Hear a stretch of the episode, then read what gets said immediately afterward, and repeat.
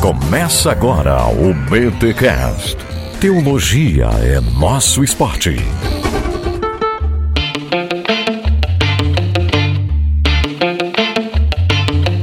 Muito bem, muito bem, muito bem. Começa mais um BTcast na BT Week. Eu sou o Rodrigo Bibo e Bonayem. Eu sou o Alex e lá na Jamaica o pessoal pendura a harpa em outro tipo de árvore. ai, ai, ai. E eu sou Alexandre Milhoranza e haja pedra. Pô, mas peraí. Curto, seco. Mas peraí, da Jamaica pra pedra, assim, então de repente, vem uma coisa mais suave no meio do caminho. E eu sou o Victor Fontana e sejam bem-vindos aos Jogos Vorazes do livro de Salmos. boa, boa. Aqui fala André Heinck e tô morrendo de saudades de tomar um mate na redenção. muito bom. Olha isso. Olha só! Se deu pra ti um baixo astral, vá pra Porto Alegre e tchau, hein? Tchau, tchau. E na redenção tem também aquelas plantinhas que o Alex mencionou na Jamaica. Olha aí. Olha aí. Gente, estamos chegando ao fim da BT Week. Olha aí, eu quero, quero agradecer a todo mundo aqui, a toda a equipe do Bibotalk que pegou firme para gravar os episódios. Obrigado, meus amigos. Obrigado ao Rogerinho que fez a edição do Bruto. Obrigado ao Tuller que passou uns filtros. Obrigado ao Guilherme Match que encarou fazer as vitrines. Obrigado, obrigado, Jennifer, porque fez uma, uma nova cara ali, uma nova home para o nosso site. Obrigado, Caio, que criou uma logo para a BT Week em cima do laço. Enfim, muito obrigado e eu quero bater palmas para todos vocês aí da equipe do Bibotal, que vocês que fazem este negócio andar, esse negócio ir pra frente. Então, muito obrigado. Celebremos aí a mídia podcast, porque podcast é vida e a gente deu aí muitos conteúdos para vocês ao longo dessa semana e estamos chegando ao fim com o Salmo 137, que é um salmo assim, vou dizer, não é suave, né? Não é suave, mas faz parte da espiritualidade hebraica e também da nossa espiritualidade. Podemos conhecer um pouco mais a Deus e a nós mesmos a partir dos salmos e com o 137 não é diferente. Milho, por gentileza, leia para nós o Salmo 137 com a sua voz de Darth Vader recuperado da Covid-19. Junto aos rios da Babilônia, nós nos sentamos e choramos com saudade de Sião. Ali, nos salgueiros penduramos as nossas harpas.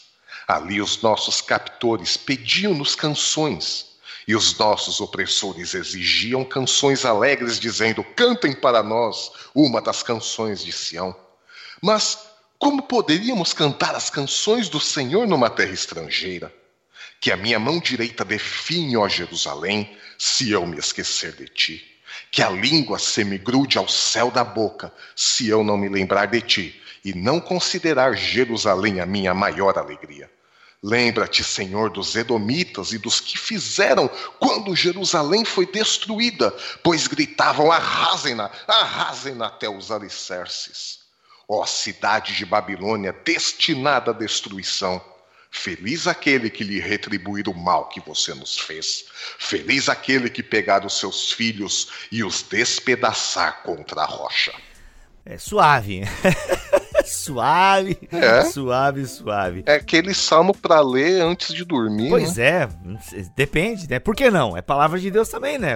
É palavra de Deus. Mas olha só, vamos tentar entender um pouco mais esse salmo. E agora sim, André, localiza a gente aí nesse Salmo 137, acho que algumas informações históricas aí do povo de Israel ou de Judá. É interessante para nós entendermos um pouco aí esse salmista que está, é, enfim, será que ele tá nervoso? O que tá acontecendo aí? Tá bem nervoso, né? Na verdade, nós estamos tratando de um povo que está exilado, que foi deportado de Judá depois da invasão babilônica no seu território. Né? Nós estamos falando de 150 anos, mais ou menos, depois da deportação que já tinha acontecido com Israel, só que Israel acabou virando poeira no Oriente Antigo, né? Acabou espalhado, ficaram lá os samaritanos, né? Que, que daria origem, né? O povo que daria origem aos samaritanos lá no norte, e Judá, por fim, então, acaba sendo também exilado, né? Não foi de um momento só, né? Foram em algumas invasões, então a primeira delas a mais antiga em 605 a.C., quando são deportados, né, uma parte da nobreza e, e levados cativos, né, alguns personagens da, da, da, história, inclusive ali Ezequiel, por exemplo, está provavelmente nessa turma. E aí depois você tem então é, mais um outro evento e finalmente a destruição de Jerusalém em 587. E essa destruição, sim, é a, a destruição definitiva. Ali você tem é, o extermínio assim da, da cidade, você tem as muralhas derrubadas, o templo incendiado, e é nesse episódio, então, de, de invasão e destruição da cidade que você tem provavelmente episódios como esse que está descrito aí no final do Salmo, né? com os soldados entrando, destruindo, matando, é, esmagando crianças contra a rocha, né? Então é, um, é, um, é uma carnificina que é feita nesse momento, né? Logo depois de dois anos de cerco da cidade de Jerusalém. Então não é um episódio bonito que eles passaram, né? Esse povo então, né, que já estava sendo deportado aos poucos, né? Então nós temos o final dessa deportação então de judeus naquilo que é conhecido então como início da diáspora judaica, quer dizer, o espalhamento de judeus por todo o mundo. Então começa com essas comunidades que viviam na Babilônia, também no mesmo tempo comunidades judaicas se formando no Egito, daqueles que fugiram então da invasão babilônica nesse período final da história de Judá. Esse povo né, que está exilado, eles são exatamente quem nessa história toda? Né? Eles não são o povo pobre da terra, esses acabaram ficando por ali, tentando sobreviver do jeito que queriam. Os que foram exilados para a Babilônia são basicamente a nobreza, as elites dirigentes, o corpo administrativo, né? os escribas, os é, é, pessoal da burocracia. Daniel e seus amigos. Daniel e seus amigos, essa turma aí. O sacerdócio, boa parte do sacerdócio, então, é, é vão, vão para lá. Ou seja, nós estamos falando de uma espécie de elite deportada.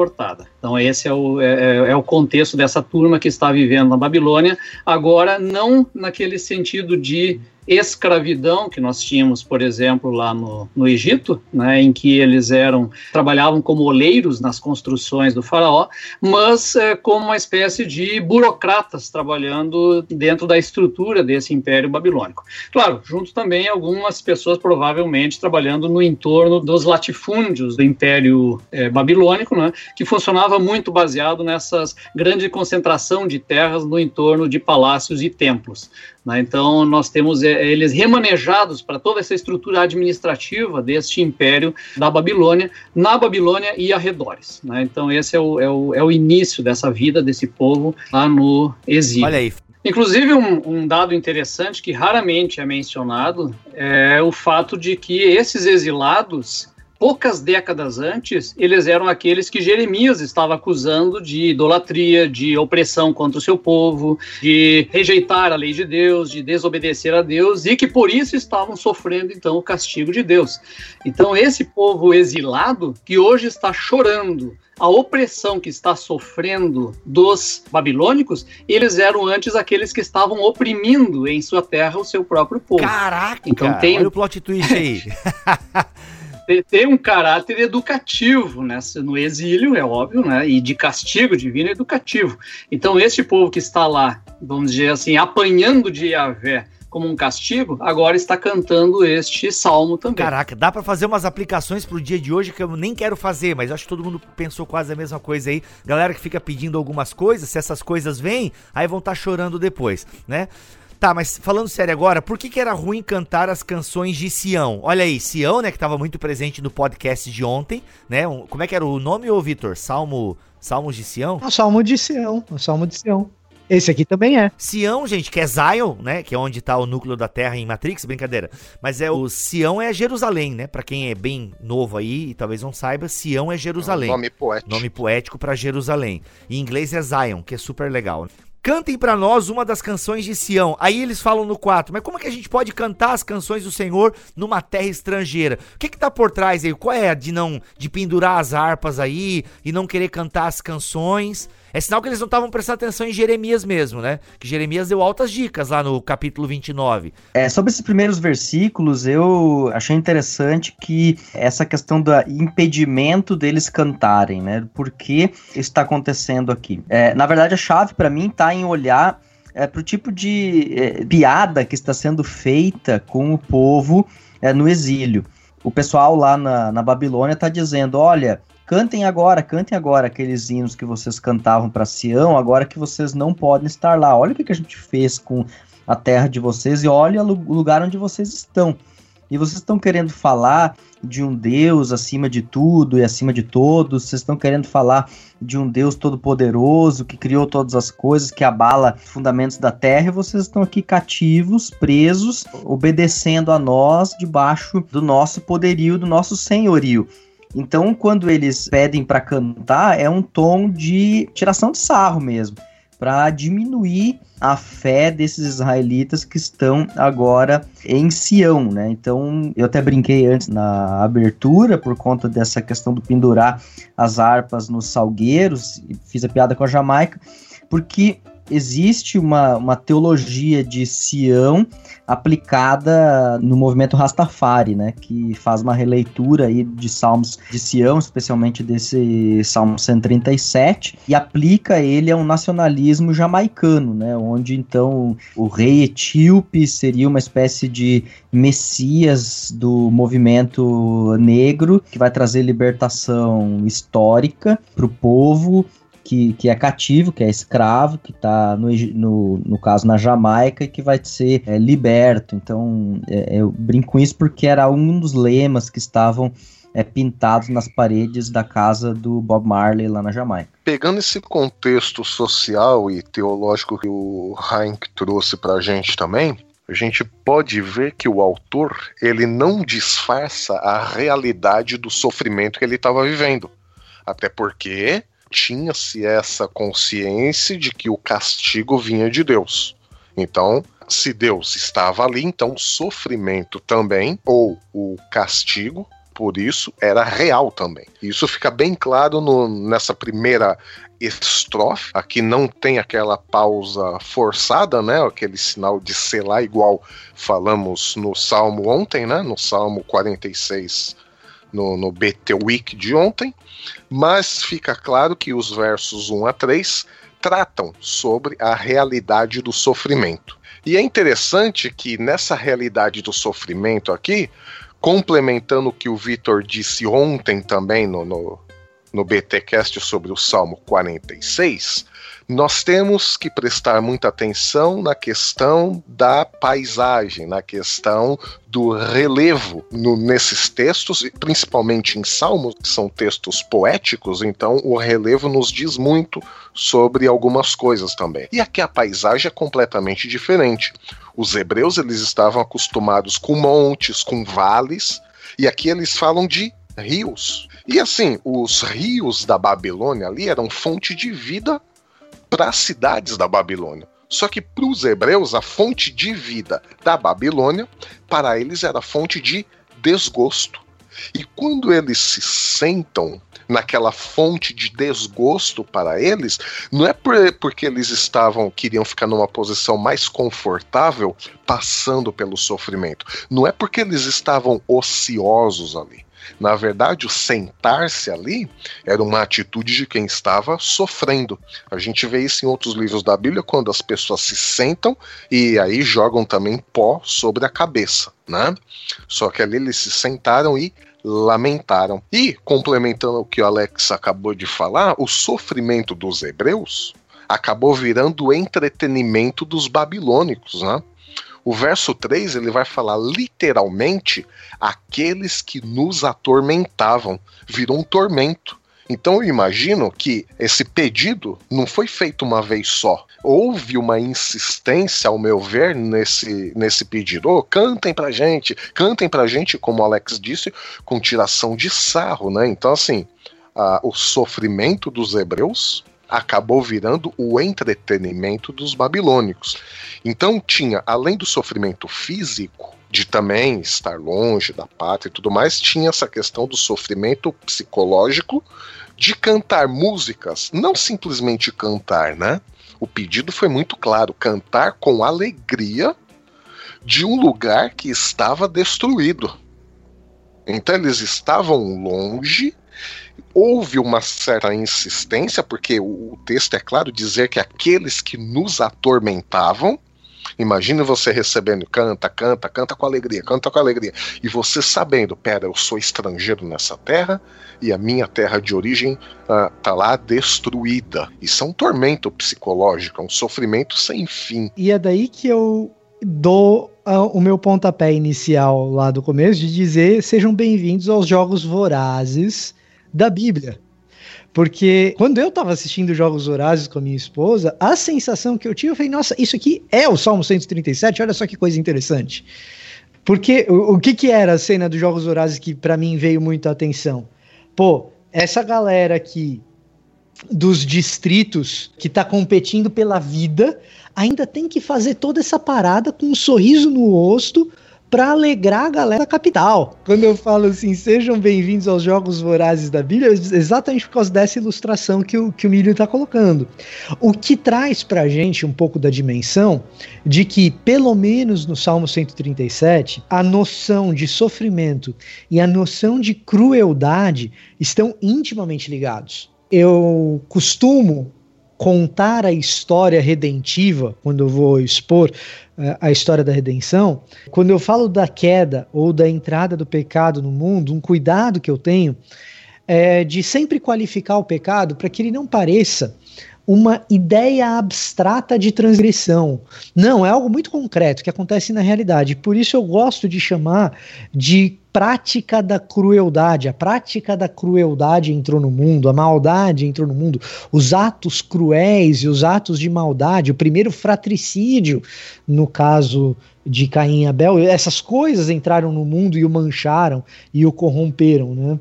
Eu, eu, às vezes eu acho que eu preciso trazer um pouco dessa concretude do que é o pecado, porque em textos como esse de Salmo 137, a relação íntima entre sofrimento e crueldade humana, ela é indissociável. Então a gente percebe na fala do Daniel. O Daniel é o André, tá, galera? É o André Daniel Heinck.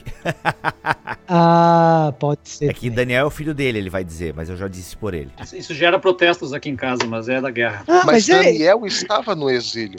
Então, bem, quando a gente vê nessa fala uma espécie de previsão, que é uma previsão deuteronomista. Né? A gente enxerga isso nos profetas, mas é uma previsão deuteronomista. A minha aliança com vocês tem essa e essa e essa base. Se vocês arrancarem essa base, o destino de vocês será o cativeiro. E é de fato o que acontece. Agora, sair da base da aliança não é apenas a idolatria. É a idolatria e toda a consequência da idolatria que envolve um festival de crueldade promovida por Israel contra ele próprio internamente, promovida por Judá, contra ela própria ali dentro, certo? E depois um festival de crueldade que a própria elite de Judá sofre no cativeiro da Babilônia. Nesse festival de crueldade, o salmo é explícito em relação à sua violência e não poderia ser diferente. E não poderia ser diferente. Eu não posso dissociar também, na mesma medida que eu não posso dissociar o sofrimento da crueldade humana, eu não posso dissociar a crueldade humana da violência e de uma violência purulenta de uma violência chocante, de uma violência que atenta contra o que nós temos de mais íntimo e sagrado, contra as mulheres, contra as crianças, com a sanguinolência. Não, não dá para dissociar essas coisas, porque quando eu dissocio, o pecado vira esse negócio abstrato que muitas vezes nós pregamos nas nossas igrejas, que Jesus veio para deixar o meu coração limpinho. Mas tá, e o que, que é o limpinho do quê? É desse tipo de realidade aqui. Então o salmo ele é sanguinolento também por isso. Depois a gente tem que resolver de alguma forma o que, que a gente faz, depois a gente pode resolver o que, que a gente faz com uma bem-aventurança que tem sua base numa vingança, né? Bem-aventurado que pegar os filhos da Babilônia e os arremessar despedaçando contra a rocha. Depois a gente tem que ver o que a gente faz com esse negócio. Agora, em primeiro lugar, a gente precisa reconhecer a realidade sanguinolenta que é intimamente ligado ao mundo espiritual. A nossa batalha espiritual está intimamente ligada a uma crueldade que tem consequências sangrentas. O meu pecado, o seu pecado, não são um negocinho é, fantasmagórico. Não. O meu pecado e o seu pecado são maldades concretas que geram sofrimento genuíno. Então, esse salmo ele traz isso à tona. E traz isso à tona na gargalhada dos babilônicos, mas também no desejo impetuoso dos edomitas. Quem que são os edomitas? São os primos. Os nossos primos estão rindo da, da, da tragédia que a gente está vendo. Claro, olha toda a crueldade que foi perpetrada ali. Se tivesse cumprido, e, e isso é um negócio interessante, se tivesse cumprido os preceitos do cumprimento da lei, como descrito em Deuteronômio capítulo 4, por exemplo, os edomitas teriam olhado para Jerusalém, os edomitas teriam olhado para Judá e teriam exclamado: Que povo é esse que é tão sábio? É isso que está lá em Deuteronômio 4. Mas pelo contrário, o que, o, o, o que Judá fez? O que Judá fez não foi senão opressão. Então é claro que diante da terra arrasada, que a Babilônia provoca em Jerusalém, os edomitas regozijam. Por que, que os edomitas regozijam? Porque Judá foi incapaz de cumprir a Torá. Se tivesse cumprido a Torá, não existiria esse rancor, esse ressentimento na terra de Edom. Então, é uma crueldade cíclica que precisa de um fim. E aí a gente pode conversar depois sobre esse fim. Aí é outra história. ai, ai, ai. Olha aí. E aí, gente? Eu até ia perguntar de, do Edom, mas tu já acabou falando ali, porque essa referência aos Edomitas. A gente depois tem que voltar também para Obadias, né? Tá, não, é o seguinte, gente, esse negócio de voltar depois me confunde tudo e a audiência também é porque os voltar, eles nem vão lembrar que a gente tá voltando para onde a gente prometeu que ia voltar. Então, ao invés de voltar, já vamos, entendeu? Eu acho que a gente pode lidar agora. É, eu sei que a gente tá invertendo a ordem do que a gente fez a semana inteira. Mas, galera, a gente tá cansado, tá gravando podcast pra caramba. A cabeça já começa a ir pra frente e pra trás. Então, eu, a gente já podia resolver isso. Como é que a gente lida com essa bem-aventurança, digamos assim. Eu aqui quero dizer o seguinte: eu penso que o que nós falamos no primeiro episódio aqui se encaixa muito bem. E aí você precisa voltar lá para o primeiro episódio, e, e, até inclusive, se não me engano, é uma fala do Vitor e do Paulo On, que muitos dos salmos, eles estão ali expressando o desejo do salmista, de quem está escrevendo o salmo, ou da escola que está escrevendo esse salmo e por aí vai. Esse salmo aqui para mim, e os salmos imprecatórios, né, esse salmo aqui se encaixa dentro da categoria imprecatórios, ele é bem claro assim, olha, é, é, o desejo do salmista. Não me perguntem o porquê que isso aí ficou canonizado, né? Porque é por causa de salmos como esse, entre outras passagens, que a galera fica acusando a gente aí de algumas coisas, principalmente em relação ao Antigo Testamento. Eu, mas eu acho interessante que a espiritualidade bíblica, e aqui eu estou generalizando, mas a espiritualidade bíblica, ela permite que um coração. Agora eu já não tenho mais tanta pena deles, porque o Heinck disse que é a galera que ficava zombando lá. Eu já não fiquei com tanta pena dos caras assim. Já deu uma amolecida aqui mas é interessante como na espiritualidade bíblica há espaço para os seus desejos mais escrotos. É, eu, eu fico pensando, viu, Bill? Eu fico pensando quando eu leio um salmo desses, tentar me colocar no lugar. Cara, é, tu também está nessa experiência, né? Nós estamos com um neném novo em casa. Eu tô com um menino de um ano e um pouquinho em casa. Cara, se eu tivesse visto um inimigo invadindo a cidade, ele pegando o meu bebê pelas pernas e, a, e espatifando a cabeça dele contra o chão, não tem como eu não pedir a Deus que isso seja feito com os deles, sabe? É sendo bem pragmático, muito, muito realista com isso. Né? Eu acho que é, essa seria a grande crise da existência da minha vida, ter que de alguma maneira vencer isso. Eu acho que essa honestidade do Salmo é uma coisa tocante. Claro que depois nós temos uma grande, profunda interferência que é o que? É o milagre do Espírito Santo e da ação de Cristo nas nossas vidas. Né? Esse é um, é um outro elemento que entra depois, mas eu não tiro da experiência desse que viveu isso no passado o direito de pelo menos gritar na sua angústia: Deus vingue isso que foi feito. Aí tem um negócio, Bibo, importante, que vou problematizar um pouquinho mais isso daí. Este salmo 137, era um, foi um dos salmos muito lidos, era frequente na liturgia de sinagoga no período de Jesus. Ah, tu já falou disso aí no BTcast M. Galera, se segura que o que vem é um negócio muito louco agora.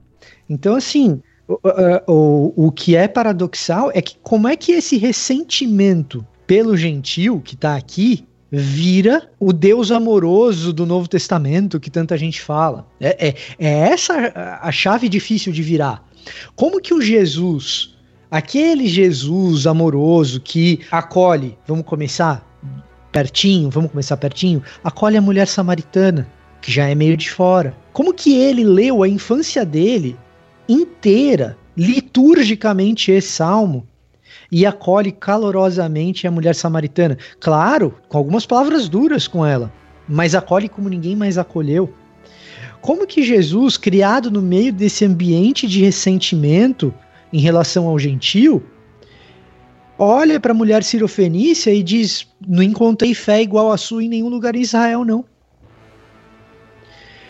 Como que Jesus, criado no meio desse ressentimento contra o gentio, olha para o centurião e diz que a fé do centurião também não se viu igual em Israel.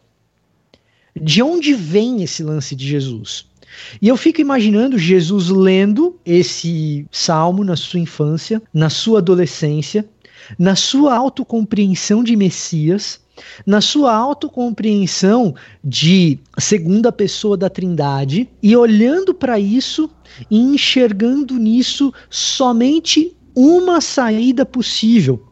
O que o André fala a respeito de entender e compreender o salmista que passa por isso e diz é necessário juízo, porque não existe alternativa a não ser haver algum juízo contra uma nação que perpetua tamanha crueldade, sem a gente perceber que existe esse necessário juízo, a gente não vai entender uma parte importante e significativa do evangelho. A gente precisa se colocar na pele desse israelita, ou desse, é, na verdade não seria nem um israelita, mas na verdade dessa pessoa que estava ali na elite de Judá e que está vendo essas coisas acontecerem, a gente precisa se colocar nessa pele para entender o valor escatológico do evangelho que existe uma necessidade de juízo. E Jesus vai crescendo com esse salmo, lendo e ouvindo esse salmo e pensando só tem um jeito de resolver esse negócio. Eu vou ser esmagado contra a rocha. O único jeito de resolver isso é que eu seja esmagado no lugar de quem mereceria ser esmagado.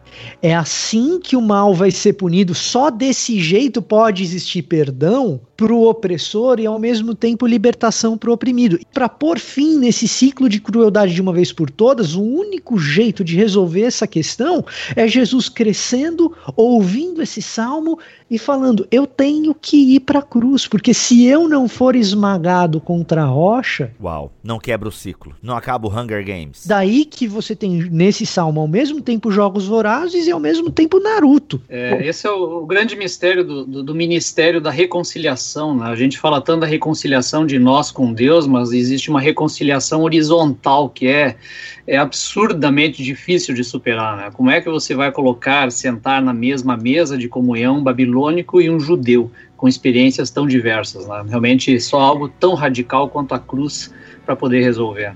É, aí vem Paulo depois e fala que não tem mais judeu, não tem mais grego, não tem mais bárbaro, não tem mais ninguém, né? Todos são, todos são um em Cristo, né? E todos pecaram e carecem da glória. Olha aí.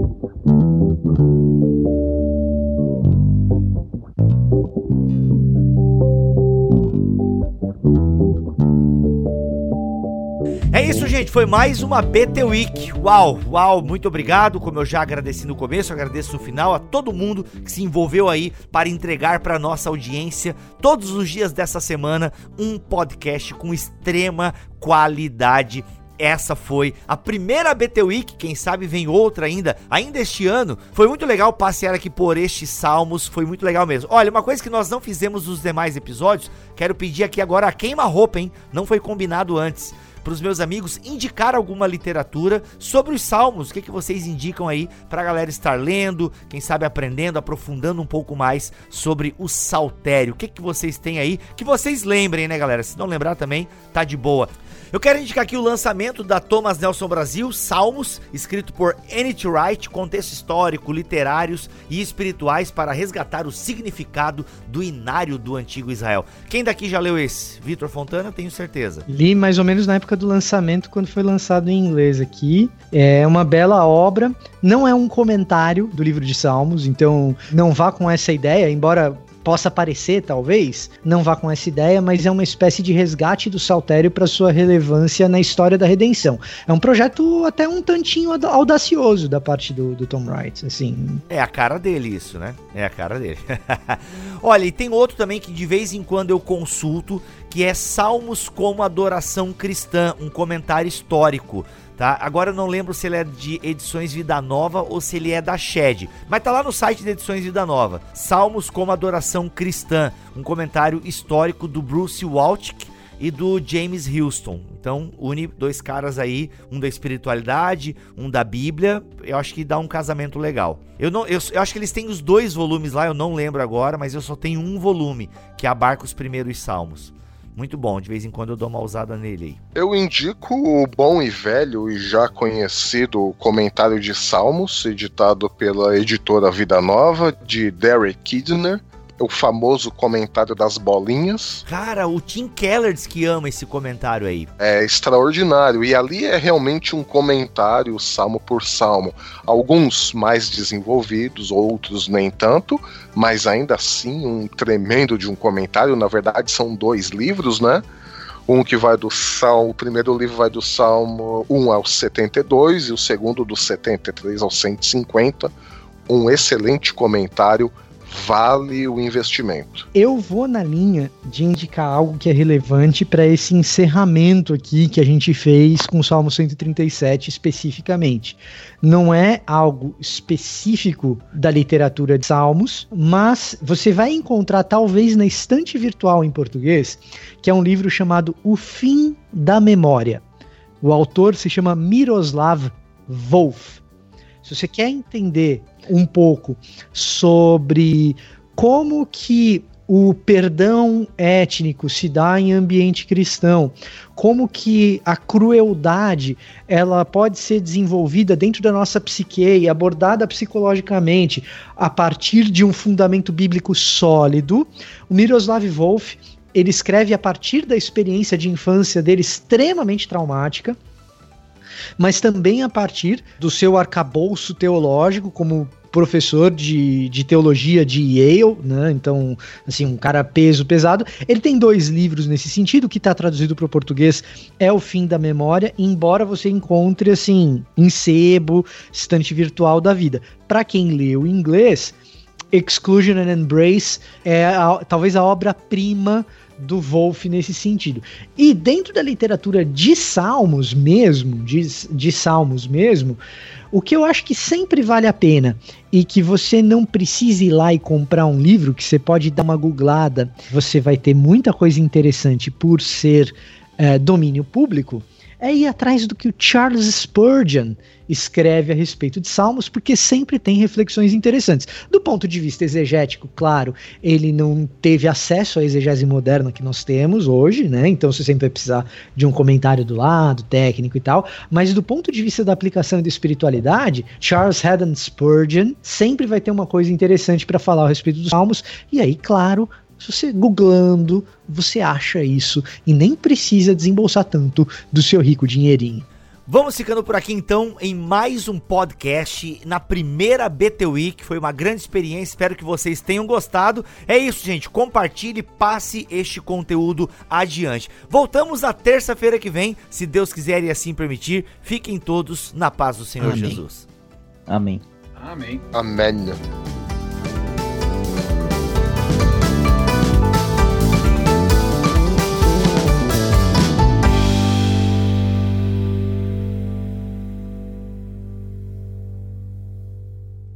Este podcast foi editado por Bibotalk Produções.